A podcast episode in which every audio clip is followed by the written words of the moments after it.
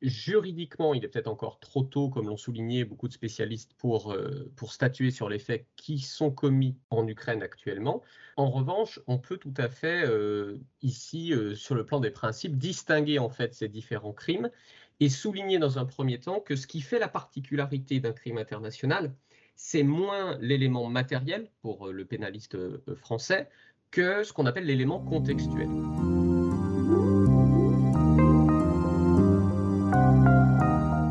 Bienvenue dans Macro, une série de podcasts proposés par Lefebvre Dalloz. Macro, c'est un traitement d'actualité qui s'offre l'espace du recul et le temps de l'approfondissement. Alors, on s'installe confortablement et on se laisse porter par sa curiosité dans un monde où tout va décidément trop vite. Au micro de Macro, nous recevons aujourd'hui Kevin Maria. Monsieur Maria, je suis ravie de vous accueillir. Vous êtes enseignant-chercheur, maître de conférence à l'Université Paris-Nanterre. Votre laboratoire est le Centre de droit pénal et criminologie de Nanterre toujours, et vous êtes un spécialiste du droit international pénal. Vous avez d'ailleurs euh, l'occasion d'écrire souvent dans la revue Agi Pénal à ce titre. Et nous vous recevons aujourd'hui pour parler de la question de la compétence des juridictions françaises pour les crimes qui seront potentiellement, qui sont en tout cas dénoncés comme étant commis en Ukraine. Personne n'ignore le contexte dramatique de la guerre en Ukraine. On peut peut-être commencer par faire un point sur les qualifications parce que on entend parler de génocide, on entend parler de crimes de guerre, de crimes contre l'humanité. Il y a des nuances dans ces différents crimes internationaux. Alors je vous propose de faire un petit point sur ces différentes qualifications peut-être? Euh, oui, avec, euh, avec plaisir. Merci beaucoup euh, d'avoir pensé à moi pour, pour parler de ce sujet.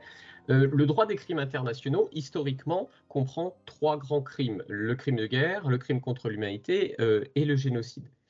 Et c'est vrai que depuis quelques semaines, on entend différentes voix, que ce soit des voix politiques ou législatives. J'ai vu que le Parlement letton avait hier qualifié les, faits de, génocide, qui s'élèvent pour d'ores et déjà qualifier les faits.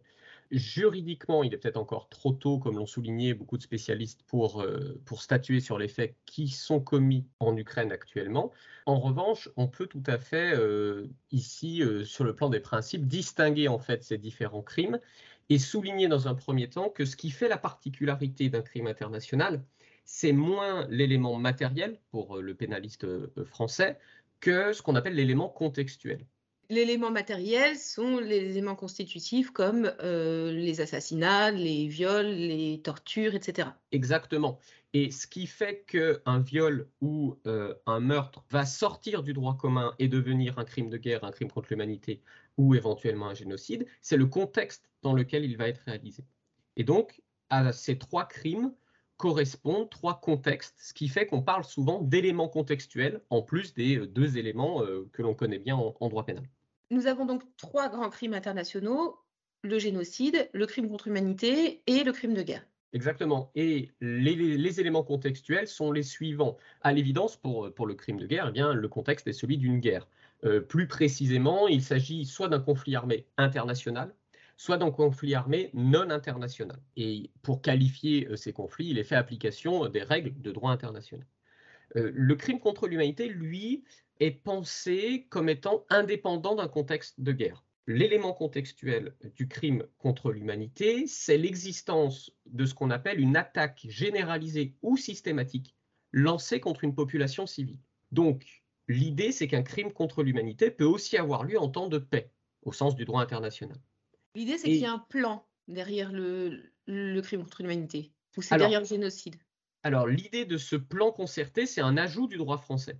Quand on regarde l'incrimination internationale du crime contre l'humanité, on exige une attaque généralisée ou systématique contre une population civile. Et en droit français, on exige cette attaque plus ce qu'on appelle un plan concerté. Et ce plan se retrouve aussi dans l'incrimination de génocide, pareillement en droit français et pas en droit international. Car le génocide en droit international se caractérise dans son contexte par une intention particulière. Donc ici, l'élément contextuel est un petit peu à cheval avec l'élément intentionnel. C'est qu'on exige un dol spécial qui est l'intention de détruire un groupe en tant que tel. Et donc c'est dans ce contexte-là, ce contexte de volonté de détruire un groupe, alors national, ethnique, racial ou religieux, sont les critères du droit international.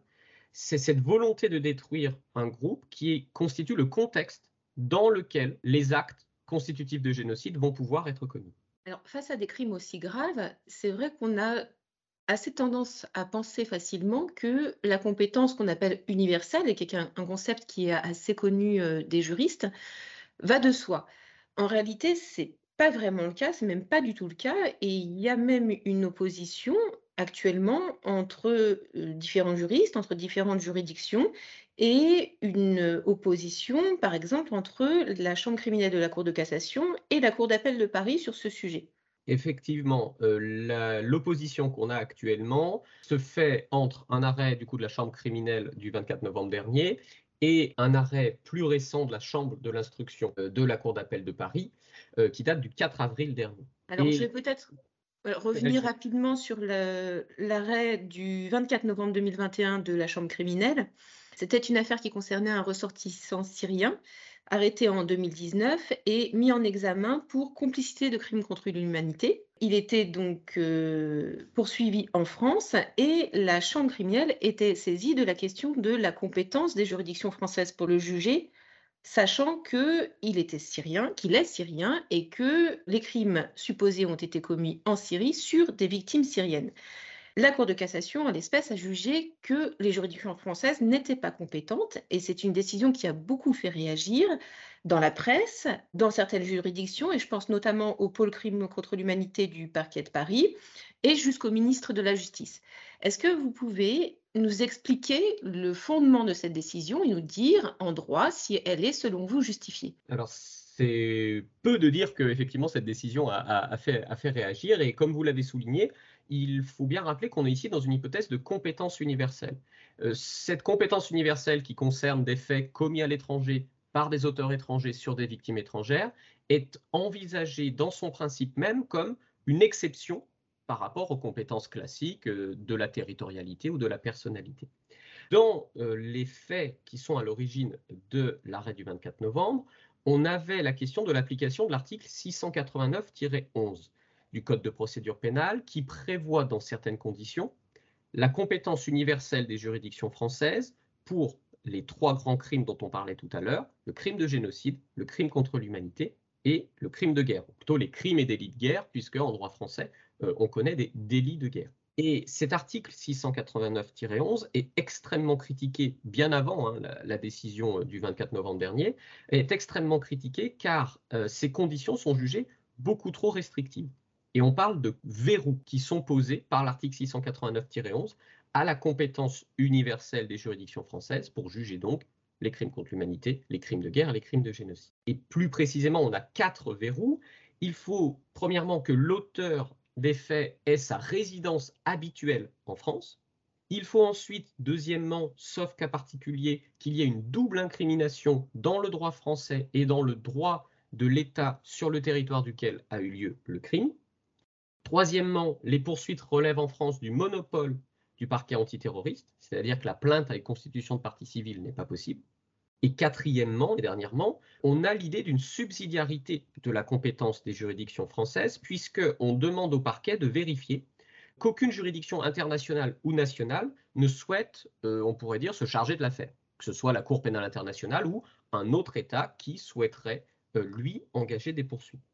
Parmi ces quatre verrous, c'est le deuxième, je crois, que vous avez cité, c'est-à-dire la question de la double incrimination qui a posé problème dans l'arrêt du 24 novembre 2021. La Chambre criminelle jugeant que, en fait, il n'y avait pas de double incrimination puisque le droit syrien n'incrimine pas, en tout cas, de manière spécifique la question de l'attaque généralisée et systématique contre une population civile, qui est l'élément qui est exigé en droit interne pour qualifier le crime international. Tout à fait. Euh, cette condition de double incrimination, elle est un petit peu complexe à analyser, puisque quand on regarde l'article 689-11, eh bien, pour la compétence en matière de crimes contre l'humanité et de crimes de guerre, ici, il faut préciser que cette double incrimination n'est donc pas exigée pour les crimes de génocide, ce qui n'était pas le, euh, cas dans notre arrêt du, du 24 novembre. Donc, pour les crimes contre l'humanité et les crimes de guerre, la double incrimination, en fait, elle exige soit que les faits sont punis par la législation de l'État où ils ont été commis, donc en l'espèce la Syrie, soit que l'État où les faits ont été commis, ou bien l'État dont l'auteur est ressortissant, soit partie au statut de la Cour pénale internationale, qui n'est à l'évidence pas le cas puisque la Syrie n'est pas partie à la Cour pénale internationale. Et la double incrimination, toute la question qui s'est posée entre la, Chambre de l'instruction et la Cour de cassation dans cette affaire, c'était de savoir ce que l'on entendait par l'exigence que les faits soient punis la législation de l'État. Et pour la Chambre de l'instruction, finalement, les qualifications n'avaient pas à être identiques. Et elle, a notamment relevé qu'il y avait bah, une incrimination de torture, de violence, euh, d'atteinte à l'intégrité physique, etc. Donc, tous des éléments matériels qui peuvent être des crimes contre l'humanité. Ce à quoi la Cour de cassation a opposé qu'en réalité, ici, il fallait, comme vous l'avez dit, une incrimination d'une attaque généralisée systématique contre la population civile. Et au regard de l'article 689-11, la Cour de cassation a eu, malheureusement, si on peut dire, raison. Car, comme on le disait tout à l'heure, ce qui fait l'essence du crime contre l'humanité, c'est l'élément contextuel. Ce qui différencie un meurtre d'un meurtre constitutif de crime contre l'humanité, c'est cette attaque systématique ou euh, générale lancée contre une population civile. Donc ici, la Cour de cassation a fait une juste application du droit et donc se pose la question de la remise en question du droit lui-même plutôt que de son application par, euh, par la Cour de cassation. Oui, au-delà de l'interprétation stricte, c'est même euh, vraiment, je trouve, de la ratio legis dont il est question, puisque le, crime contre l'humanité, c'est par essence s'inscrit dans cette attaque généralisée. Pourtant, la Cour d'appel de Paris et sa chambre de l'instruction plus, l'une de ses chambres de l'instruction plus spécifiquement, a été d'un avis différent et a rendu une décision qui va dans le sens contraire, spécifiquement en plus sur cette question de la double incrimination dans l'arrêt très récent dont vous venez de parler euh, du 4 avril. Oui, euh, euh, la Chambre de l'instruction de la Cour d'appel de Paris a en réalité dû se pencher sur plusieurs des verrous, mais on retient évidemment son raisonnement sur le verrou de la double incrimination. Pourquoi? Parce qu'en fait, il intervient après l'arrêt du 24 novembre mais il reprend la même logique que la Chambre de l'instruction qui avait été censurée par la Cour de cassation. C'est-à-dire que d'une part, la Chambre de l'instruction de la Cour d'appel de Paris eh bien, réaffirme que l'exigence de double incrimination euh, n'emporte pas une exigence d'identité de qualification, avec ce risque d'oublier la particularité du crime contre l'humanité qui est l'élément contextuel. Et d'autre part, elle insiste peut-être encore plus que dans l'affaire précédente sur une idée assez intéressante qui est celle de la volonté de l'État syrien comme éventuelle source d'incrimination, entre guillemets. Euh, je m'explique. L'idée, c'est que la Chambre de l'instruction a souligné que la Syrie était partie à de nombreuses conventions visant à lutter contre euh, les atrocités de la guerre, on va dire. Et on devrait en déduire de cette volonté au niveau international de l'État syrien eh bien que son droit incrimine, pour le respect de l'article 689-11, les crimes de guerre, puisque ici, on était dans une affaire de crime de guerre et pas de crime contre l'humanité par rapport à l'arrêt de novembre. Donc, c'est quelque chose d'assez intéressant de dire, mais finalement, cet État qui affiche sur la scène internationale la volonté de respecter le droit de la guerre, eh bien, on doit le prendre à son propre jeu et considérer pour l'application de 689-11 qu'on a bien une double incrimination. Et c'est un raisonnement en fait qu'on a déjà connu en, droit des crimes internationaux au tout début, au, tribunal euh, militaire international de Nuremberg, où on avait aussi utilisé euh, l'attitude sur la scène internationale de l'Allemagne qui avait signé certaines conventions dans l'entre-deux-guerres pour en fait expliquer que les incriminations que l'on jugeait à Nuremberg n'étaient pas du tout rétroactives. Et qu'elles existaient déjà avant la guerre, de par euh, la volonté sur la scène internationale de l'Allemagne. Donc c'est un argument extrêmement intéressant, mais du point de vue de, la légalité, je ne suis pas sûr que cela suffise à convaincre la Cour de cassation, puisque l'article 689-11 vise explicitement la législation de l'État concerné. D'où certainement la nécessité d'une réforme de cet article 689-11 si critiqué depuis euh, assez longtemps. Alors, on est dans un contexte d'élection. Est-ce qu'on peut imaginer qu'on aura prochainement une euh, réforme de cet article? À ma connaissance, les, différents programmes euh, des, deux finalistes euh, à l'élection présidentielle ne mentionnent pas cette question spécifiquement. En revanche, le gouvernement a, réagi à l'arrêt de la Cour de cassation de novembre dernier en se disant prêt à toute modification. On peut espérer des modifications. Après, il faut aussi savoir raison garder puisque on connaît les efforts du sénateur Sueur qui, depuis des années essaye de faire bouger les lignes sans grand succès pour l'instant. Donc on peut l'espérer, mais sans trop peut-être de... Mais pas tout à fait gagné encore. Ce n'est pas tout à fait gagné encore, effectivement. Alors même que des expériences étrangères, et je pense au cas de l'Allemagne, sont des modèles extrêmement intéressants d'une compétence universelle qui n'est plus verrouillée, ou en tout cas pas au point de la compétence universelle française. Concernant maintenant les crimes commis en Ukraine, et là on va sortir un petit peu de la compétence universelle, puisque d'abord le parquet national antiterroriste a ouvert plusieurs enquêtes, mais dans ces affaires, ce sont des victimes françaises qui seraient concernées. On ne serait donc pas dans le cadre d'une compétence universelle, mais dans le cadre classique d'une compétence euh, rationnée personae en raison des victimes françaises. Effectivement, on est dans le cadre d'une compétence classique, euh, la personnalité passive. Euh, les victimes françaises d'infractions à l'étranger sont couvertes quelque part par la protection du droit pénal français. Et donc les conditions sont beaucoup moins strictes puisque l'article 113-7 du Code pénal dispose simplement que la loi pénale française est applicable à tout crime lorsque la victime est de nationalité française. Euh, la seule condition qui s'applique, c'est le respect de non bis.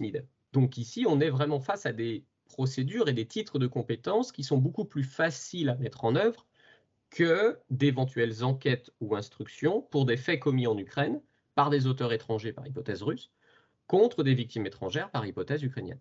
Et si de telles enquêtes devraient avoir lieu, on basculerait alors dans la compétence universelle et il faudrait lever les quatre verrous de l'article 689-11. Donc au-delà de la compétence euh, personnelle passive et de la compétence universelle qui, on l'a bien compris, est plus compliquée à mettre en œuvre, il se pose aussi la question d'un éventuel jugement des crimes commis en Ukraine par la Cour pénale internationale. On sait que le procureur euh, de la Cour pénale internationale a ouvert une enquête à la demande d'ailleurs de nombreux pays européens et même euh, au-delà. Cependant, la Russie et même l'Ukraine ne sont pas partis au statut de Rome. La Russie a carrément retiré sa signature en 2016 et de mémoire, l'Ukraine a signé le statut mais ne l'a pas ratifié. Elle n'est donc pas partie au statut de Rome. Est-ce que ce sont selon vous des obstacles euh, rédhibitoires au jugement, peut-être un jour, des crimes qui euh, sont reprochés par la Cour pénale internationale? Alors, juridiquement, ce ne sont pas des obstacles. Après, euh, dans la réalité, les procédures feront face à d'autres sortes d'obstacles. L'exigence que l'État sur le territoire duquel des crimes ont été commis, ou bien que l'État dont les auteurs ont la nationalité soit parti au statut de Rome, peut être contournée par une disposition spécifique qui prévoit que ces États peuvent aussi accepter la compétence de la Cour pénale internationale, ce qui est le cas de l'Ukraine, qui n'est pas État parti, effectivement, mais qui a accepté euh, deux fois de suite la compétence de la Cour pénale internationale. La première fois, c'était pour une période de temps limitée, de 2013 à 2014, et la seconde fois, c'est pour une période de temps illimitée à partir de 2014. Donc les crimes commis sur le territoire de l'Ukraine actuellement peuvent relever de la compétence de la Cour pénale internationale. Les obstacles sont d'un autre ordre puisque euh, la Cour pénale internationale n'a pas de force de police. Elle dépend donc de la coopération euh, des États. En ce qui concerne l'Ukraine, euh, la procureure générale d'Ukraine a déclaré qu'elle collaborait bien entendu avec la Cour pénale internationale. Reste que la procédure ne peut être faite qu'en présence de l'accusé si l'on souhaite avoir une audience de jugement. Donc la question qui va se poser, c'est lorsque les premiers mandats d'arrêt vont être émis, qui va arrêter et transmettre à la Cour pénale internationale les principaux responsables de l'état-major russe, voire de l'État russe, à la Cour pénale internationale pour avoir une audience de jugement. Donc on risque de buter sur d'autres obstacles en réalité que la pure compétence au sens technique du terme. C'est d'ailleurs euh, toute la difficulté du droit international pénal, c'est que le politique euh, vient souvent s'immiscer dans le juridique. Exactement. Un des reproches qui est souvent fait au droit international pénal, c'est la puissance du politique dans euh, cette discipline juridique. Mais il faut aussi que ce conflit ukrainien, comme l'a d'ailleurs été le conflit syrien, soit l'occasion de se rendre compte que la compétence universelle est aussi un outil de taille et que euh, la justice pénale internationale ne pourra jamais fonctionner sans le relais de la compétence universelle. Et à ce titre, euh, je vous parlais tout à l'heure de l'Allemagne, euh, l'Allemagne a ouvert ce qu'on appelle une enquête structurelle sur la situation en Ukraine afin euh, les faits pour lesquels on pourrait envisager des procès en Allemagne sur le fondement de la compétence universelle. Donc on voit une complémentarité très forte entre la Cour pénale internationale, la justice pénale internationale et la compétence universelle. Et lorsque la justice pénale internationale est peut-être prise en défaut, peut-être que la compétence universelle peut prendre le relais. L'espoir serait euh, finalement dans cette complémentarité entre les juridictions internationales et la compétence universelle des juridictions internes. Tout à fait. Eh bien, Monsieur Maria, je vous remercie beaucoup pour euh, cet éclairage qui était très précis, très technique et néanmoins très pédagogique. Merci à vous.